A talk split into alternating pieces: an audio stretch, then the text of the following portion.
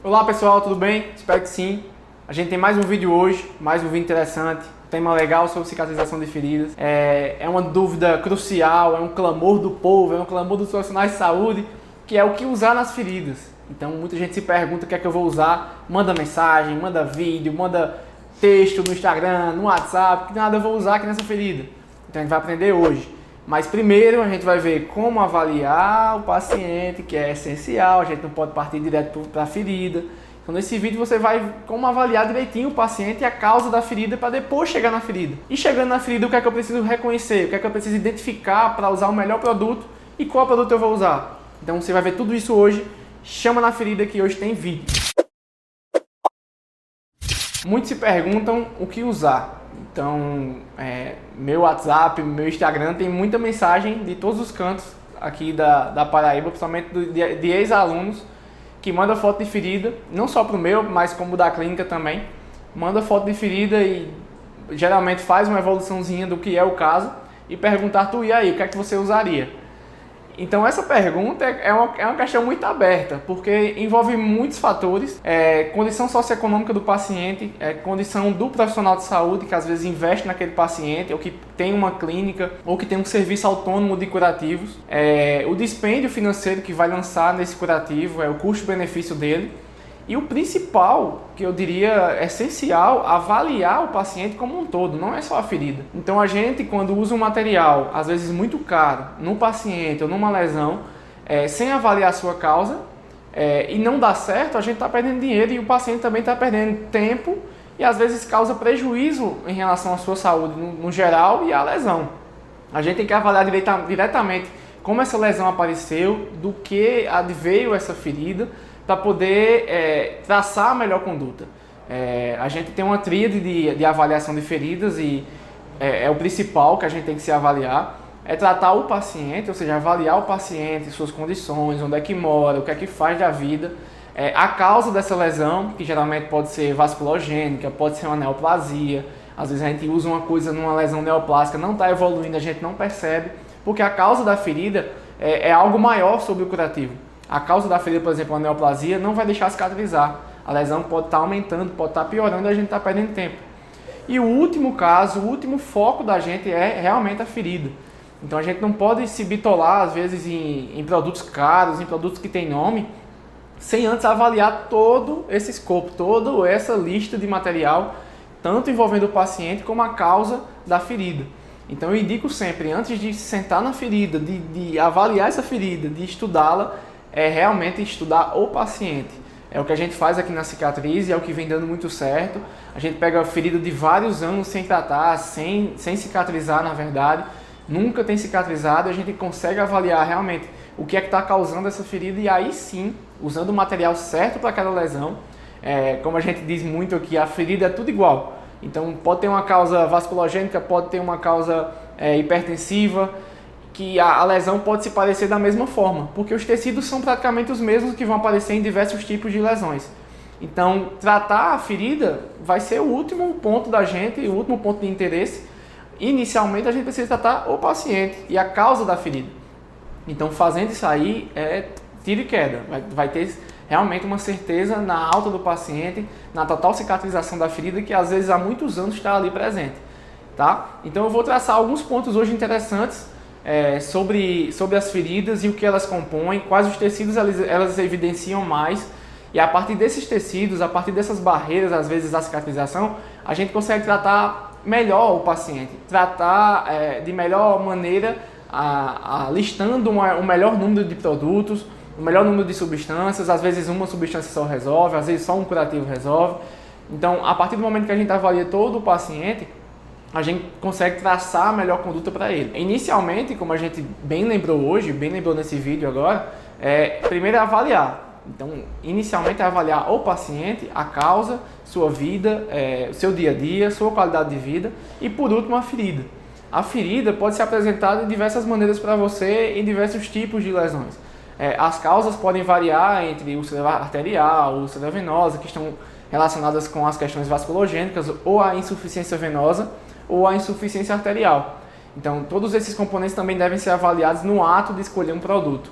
Tem produto, por exemplo, que causa bastante dor, às vezes causa queimor no primeiro dia de uso, que não pode se encaixar às vezes no paciente arterial. O exemplo disso é a papaina. É, independente, da, da, independente da porcentagem que você usa, às vezes é, tem serviços que usam de 2% a 10%, é, qualquer, qualquer variação dessa porcentagem pode causar dor no paciente, pode causar queimor, principalmente em pacientes arteriais que já têm bastante dor, bastante queixa álgica é, sobre a lesão. Pelo componente arterial, já apresentar esse tipo de, de queixa do paciente. Então, saber bem o tipo de doença que está causando aquela ferida vai ser essencial na sua, na sua conduta, na sua escolha do melhor material sobre é, a ferida. Uma outra questão também é, são as lesões arteriais, é, hipertensivas, na verdade, que tem um componente também arterial. É, a hipertensão arterial sistêmica pode resultar em lesões bem dolorosas na, nos membros inferiores. Isso também vai é, te dizer o que usar, qual a melhor forma de usar. Às vezes um paciente reclama muito de dor, você tem que usar um curativo não aderente, porque quando você vai remover o curativo ele sente bastante dor e às vezes traumatiza ele muito em relação ao curativo, às vezes a chegar ao ponto de não deixar mais você fazer esse curativo dele, já que sentiu tanta dor. Então a causa da doença, a avaliação desse paciente é essencial. Praticamente todos os tecidos que a, a lesão evidencia, a ferida evidencia, é, estão envolvidos ou estão totalmente é, interligados. Então, uma lesão arterial geralmente se apresenta da mesma forma de uma lesão hipertensiva. Às vezes com a necrose mais seca, com um halo de hiperemia ao redor da ferida, bastante dor, é uma lesão bastante seca pelo componente arterial, não está chegando sangue. Se não chegando sangue, não chega nutriente, não chega oxigênio, não chega umidade. Então a ferida fica seca e não cicatriza é, da forma que é esperada, da forma normal. Ah, o outro componente, por exemplo, venoso, já é diferente. Muitas vezes se apresenta sem dor, quando é de lesão é, de muito tempo, às vezes recente ainda, não evidencia tanta dor, pelo grau de profundidade, às vezes, é, quanto mais profundo, menos dor o paciente vai sentindo. E os tecidos às vezes se evidenciam de uma forma diferente é, podem ser mais úmidos, podem conter mais, mais colonização bacteriana pela presença de umidade, as bordas às vezes estão maceradas, é uma lesão de ampla extensão. Se o paciente não tem o repouso adequado, essa lesão só vai aumentando. Então, as lesões diferentes, é, de diferentes tipos, de diferentes etiologias, vão se apresentar também de diversas formas. Mas sempre existe um ponto fora da curva. Às vezes, uma lesão é, arterial se apresenta como venosa. Às vezes, uma lesão venosa se apresenta como arterial. E aí está o pulo do gato. Fazer a correta avaliação, a palpação do pulso, a avaliação do histórico, a anamnese, o exame físico do paciente é essencial para escolher o produto que você vai usar. Repito, é, escolher um produto, às vezes caro, de alto investimento, sem tratar a causa da ferida, é, vai só perder tempo e dinheiro. Que isso aí, os dois juntos, é horrível. Tanto o tempo que você está gastando naquele tratamento, como o paciente também perdendo um tempo poderoso, um tempo precioso para a cicatrização como o dinheiro também investido nesses curativos que alguns são de um alto custo. Então tem que ser sempre avaliado também em questão de custo-benefício de acordo com a etiologia da ferida. Então, depois de ter avaliado o paciente, as causas da lesão, a gente vai chegar na ferida. Então é uma coisa que a gente conversa muito aqui, principalmente nos cursos é, da Unicicatriza, que é a Universidade Corporativa, é, principalmente no curso de avaliação de feridas, onde a gente tem a prática ao vivo com o paciente. Então a turma, o grupo é, se reúne ao redor do paciente para avaliá-lo, a gente deixa a ferida coberta, a gente não, não descobre a ferida inicialmente. E é também como a gente conduz aqui na cicatriz, sempre que chega alguma admissão ou uma readmissão, o paciente tem que ser avaliado antes, a gente tem que criar um vínculo com o paciente, conversar com ele, descobrir a razão e a causa dessa lesão, por último chegar na ferida, como a gente bem lembrou hoje nesse vídeo. Então, fiz toda a avaliação, todo o exame físico desse paciente, toda a anamnese, colhi todo o histórico, já tem um suspeito. Como eu vou confirmar esse suspeito? Realmente, agora descobrindo a lesão.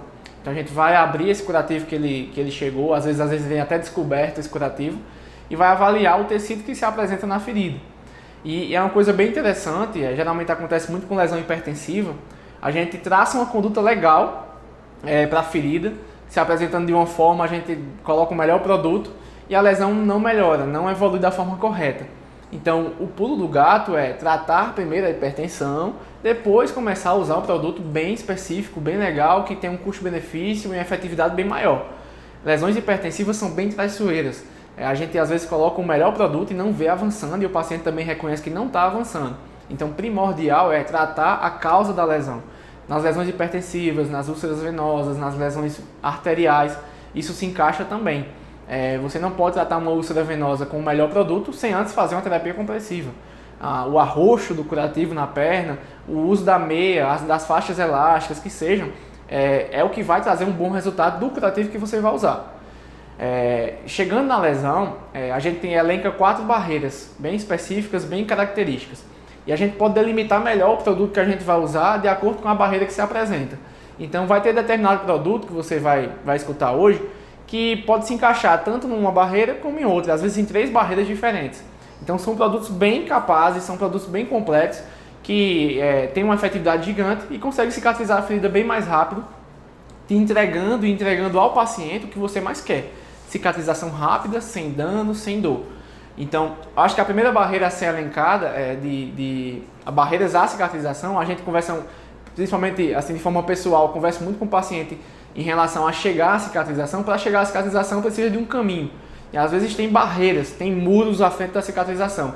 A gente tem que sair derrubando esses muros. Hoje nesse vídeo são quatro muros que eu vou elencar para vocês, que são quatro dicas diferentes de produtos que podem ser utilizados nessas barreiras que derrubando essas barreiras a gente pode chegar no tão sonhado, na tão sonhada cicatrização. É, a primeira barreira a gente pode elencar a infecção. As infecções em feridas é, podem ocorrer de diversas maneiras e às vezes é complicado de ser identificadas.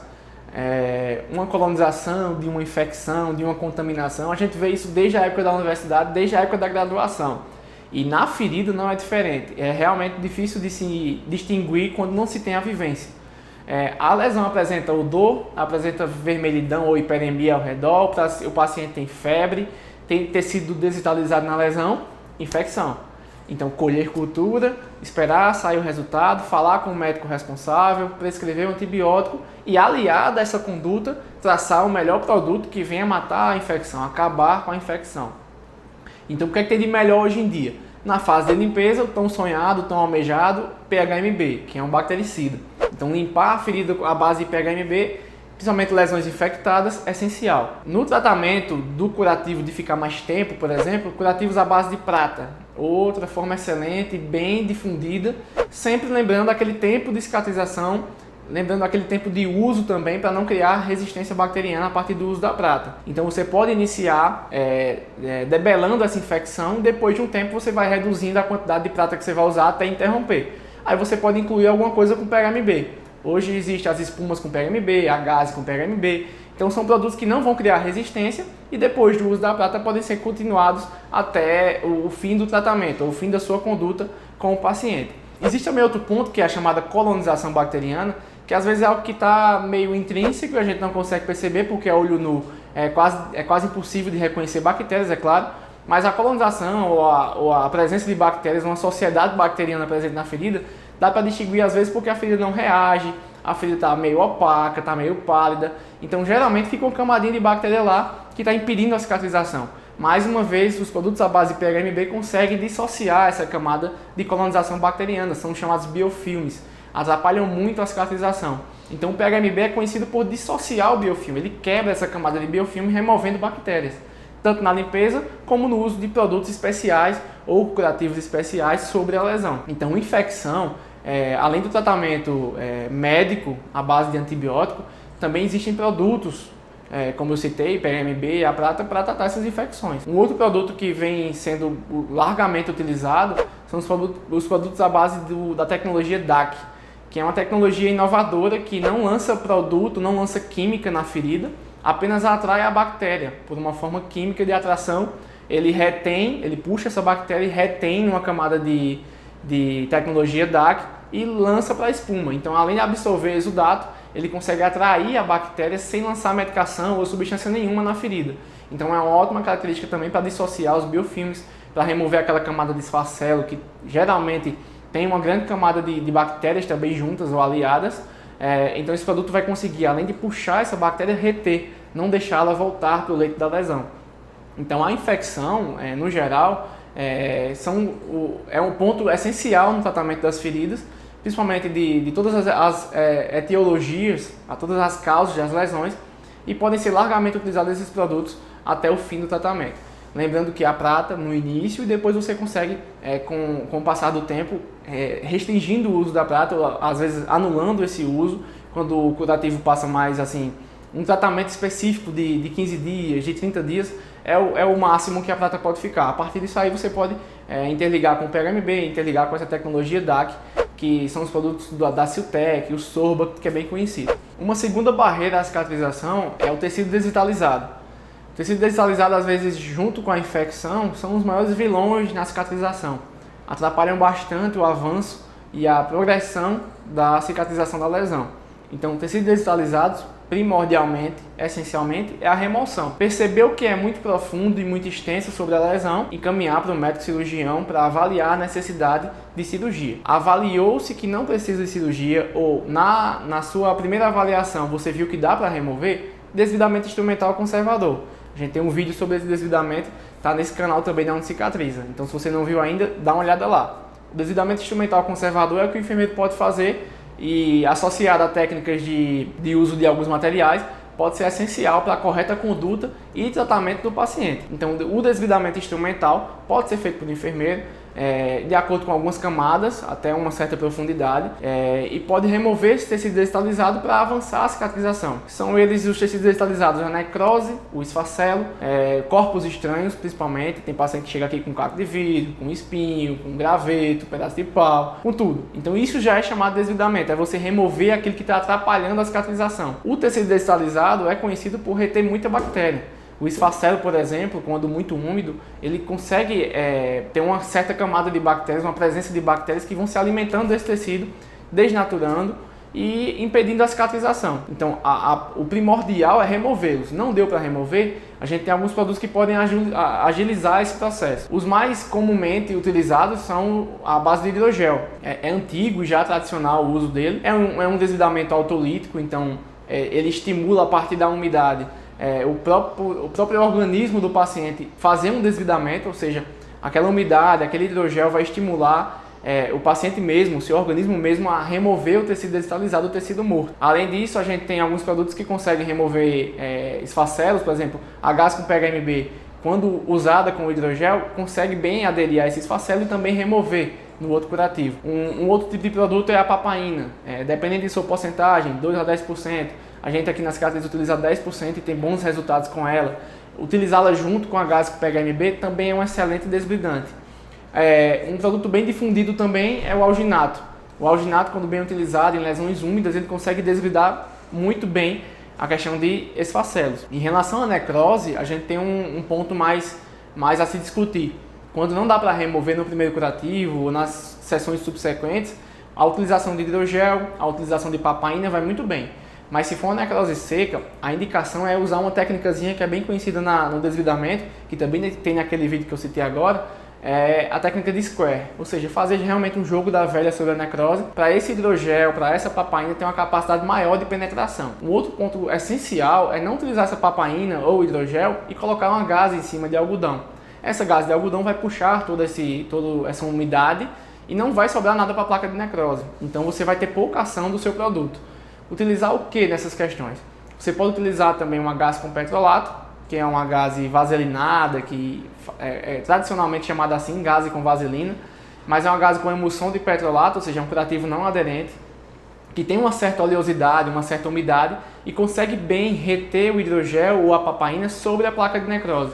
Então você está lá com a placa de necrose, você fez o square, colocou o hidrogel, a papaina e a gase com petrolato sobre, sobre o produto, sobre o correlato que é o hidrogel ou a papaina. Então essa substância vai agir por mais tempo, o, a gase com petrolato vai reter mais a umidade sobre a placa de necrose e talvez no segundo ou terceiro curativo você já consiga remover bem mais fácil essa necrose. É, em relação aos tecidos desestabilizados, repito, é, o essencial é desbridar de forma instrumental. Se for algo mais grave, encaminhar para o cirurgião. Se não for e dê para resolver, mas não nesse curativo, você vai usar produtos que visem é, desbridar, ajudar você a fazer um, um, futuro desbridamento, que você não se sinta com confiança, às vezes não sabe a técnica correta. Esses produtos conseguem sim ajudar bem o seu serviço. Um produto que eu acho bem polêmico, que muita gente utiliza, é, que tem um, até um case legal, até uma história legal, é o hidrocoloide. É, Existem algumas lesões por pressão no estágio inicial, no estágio 2, é, o estágio 1 a gente relembra que é aquela hiperemiazinha, aquele vermelho que não fica branco, então é uma lesão que está iniciando, que você tem como prevenir a abertura dessa lesão. É, mas o estágio 2, que realmente é a perda da epiderme, quase puxando também junto à derme, essa exposição da derme retém alguns esfacelos às vezes. E o uso do hidrocoloide é, pode ser bem difundido, pode ser bem utilizado. Porque ele consegue desvidar alguma camadinha de, de esfacelo sim. A gente já consegue fazer isso em lesões por pressão. É, é, é, bem comum no nosso domicílio, ou seja, a gente tem um curativo a domicílio, a gente tem um serviço de home care. Nesse serviço a gente consegue bem usar o hidrocoloide sobre essas lesões, mas tem que ser em estágio inicial. É, a partir do estágio 3 não tem mais como usar hidrocoloide. Então ele vai reter muita umidade e vai acabar prejudicando a cicatrização. A história legal que eu queria contar é como a gente dá cursos fora, a gente vai nas cidades também levar um curso de iniciação em avaliação de feridas para algumas prefeituras em parceria com elas. É, a gente tem algumas histórias legais, a gente escuta algumas histórias bem legais.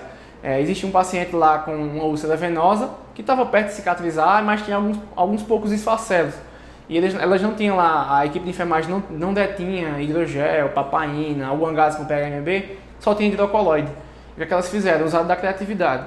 Colocaram sim o hidrocoloide, mas removiam dia sim, dia não. Então não permitia que essa umidade ficasse muito retida no curativo, sem prejudicar a lesão, sem prejudicar as bordas e a pele. Então, dia sim, dia não, removiam esse curativo, realizavam um novo, colocavam um novo hidrocoloide. O hidrocoloide conseguiu fazer um desvidamento excelente e cicatrizar a lesão. Então é um caso bem legal que tem que ser avaliado esse recurso.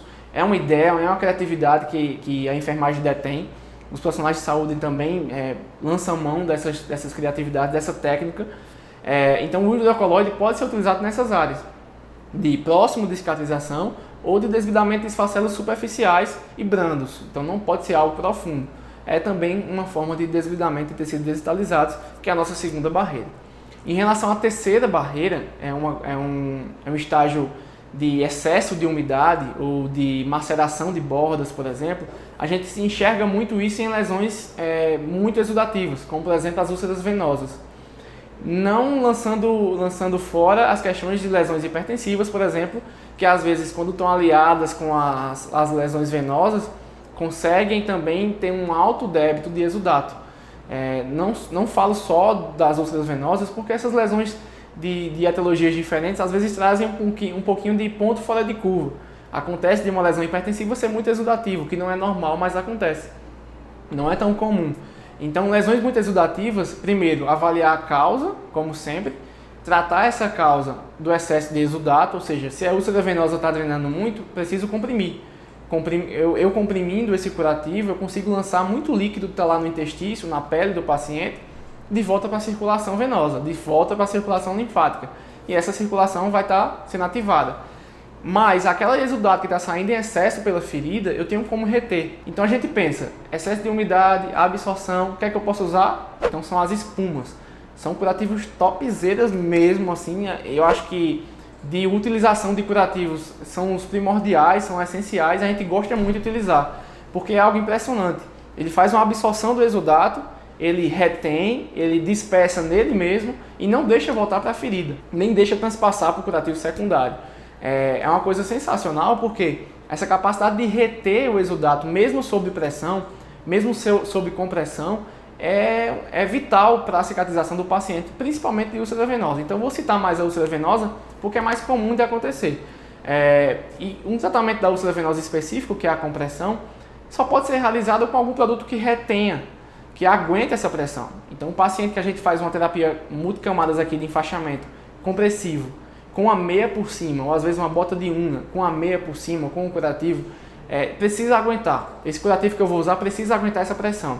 Então, as espumas que absorvem, ou que são, tem até uma, uma, uma denominação bem legal, são gestoras de umidade. Então, ela ela gere bem, muito bem a umidade, ela consegue absorver e conter. E sob pressão, sob compressão, sobre o arroz que eu preciso fazer, ela vai ter uma boa ação, vai ter uma boa efetividade, porque ela vai reter e não vai deixar extravasar para a ferida. Então, tem excesso de umidade, partir inicialmente para as espumas gestoras de umidade. E o legal que eu falei no início do vídeo é que alguns materiais podem ser utilizados em outras barreiras.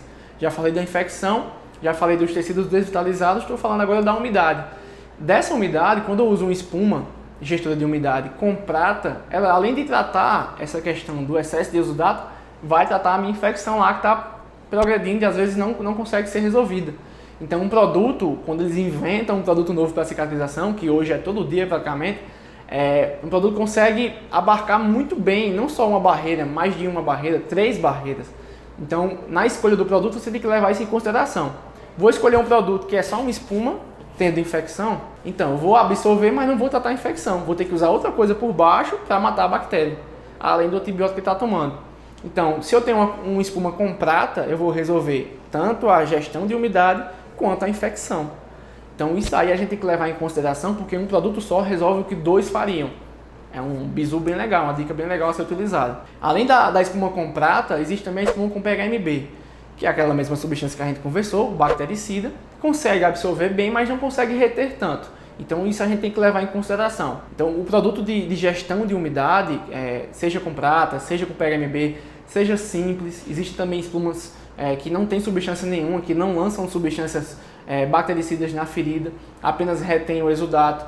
Então são formas também de gerir bem esse excesso de umidade. Umidade precisa existir, mas não em excesso. A ferida tem que estar úmida para cicatrizar, para ser ativada a cicatrização. E depois de você usar a espuma, se você é, conseguir pensar numa diminuição de exudato, você pode partir para os alginatos, que também têm uma capacidade moderada de absorção, mas não de retenção.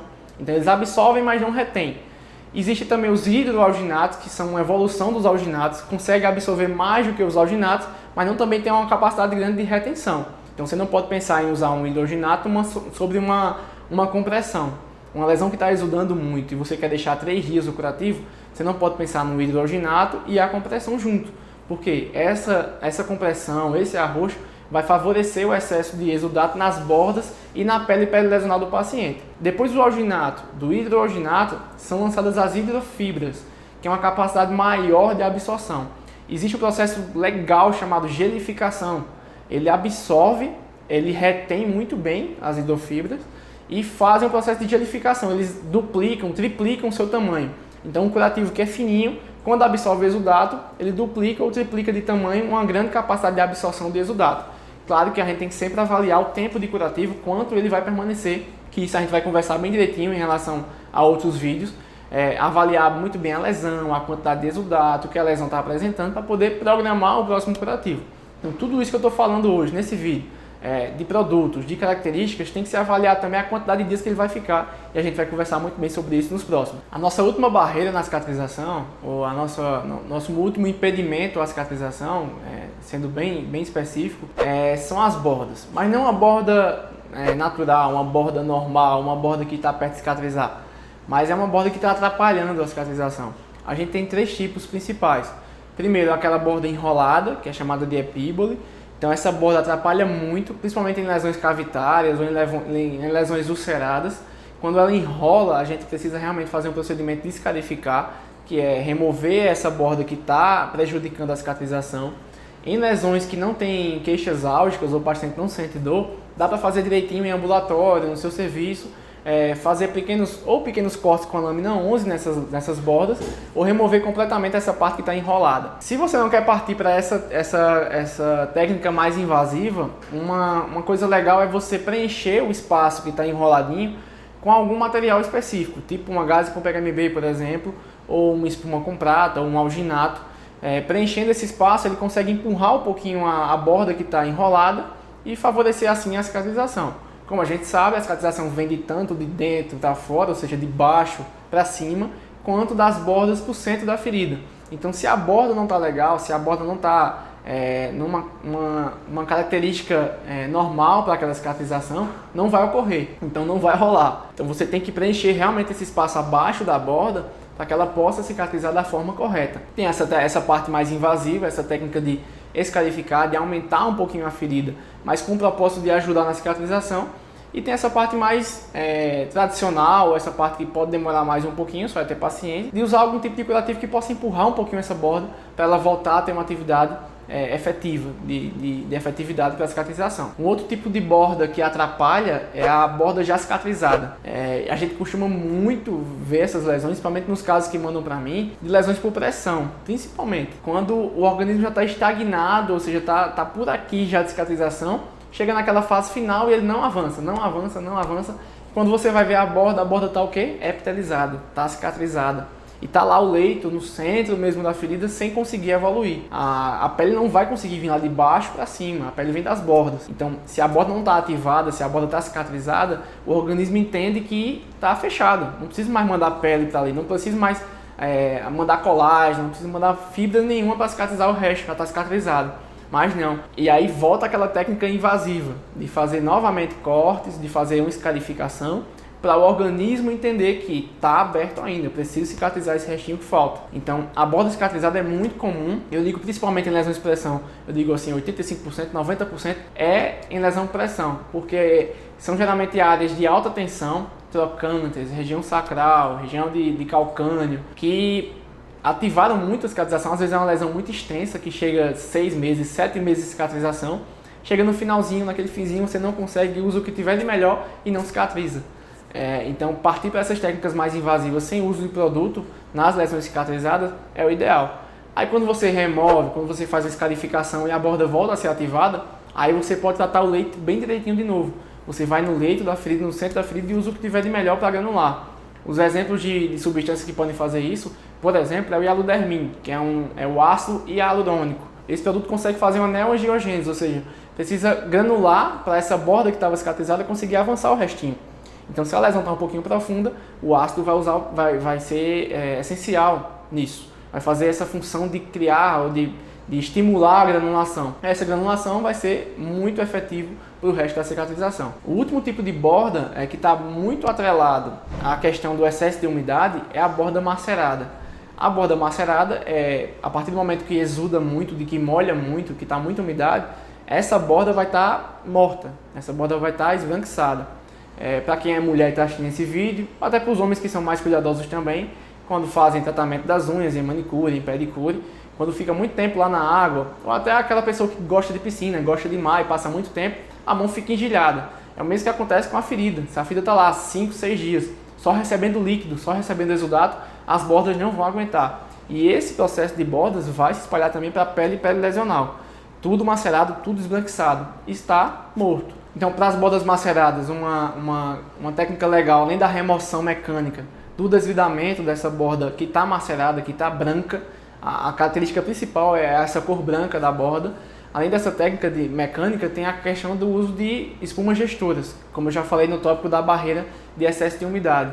Então, o uso dessas espumas gestoras não vai é, ressuscitar essa borda, mas a partir do momento que você faz essa remoção, você usando essa espuma vai conseguir reter melhor o exudato e não vai deixar voltar para a ferida e não vai machucar, no caso, as bordas. Claro que tem um tempo de uso dessa espuma, essa espuma só aguenta uma certa quantidade de líquido e avaliando isso bem direitinho, o tempo de permanência do curativo, você vai conseguir é, reavivar ou vai conseguir estimular uma borda normal a aparecer e cicatrizar.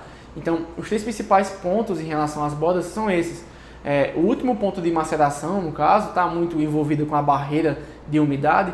Então, se eu trato a borda sem tratar a questão da umidade ou da causa da lesão, eu não vou estar tá conseguindo ter uma ação efetiva, não vou estar tá conseguindo chegar a tão almejada cicatrização.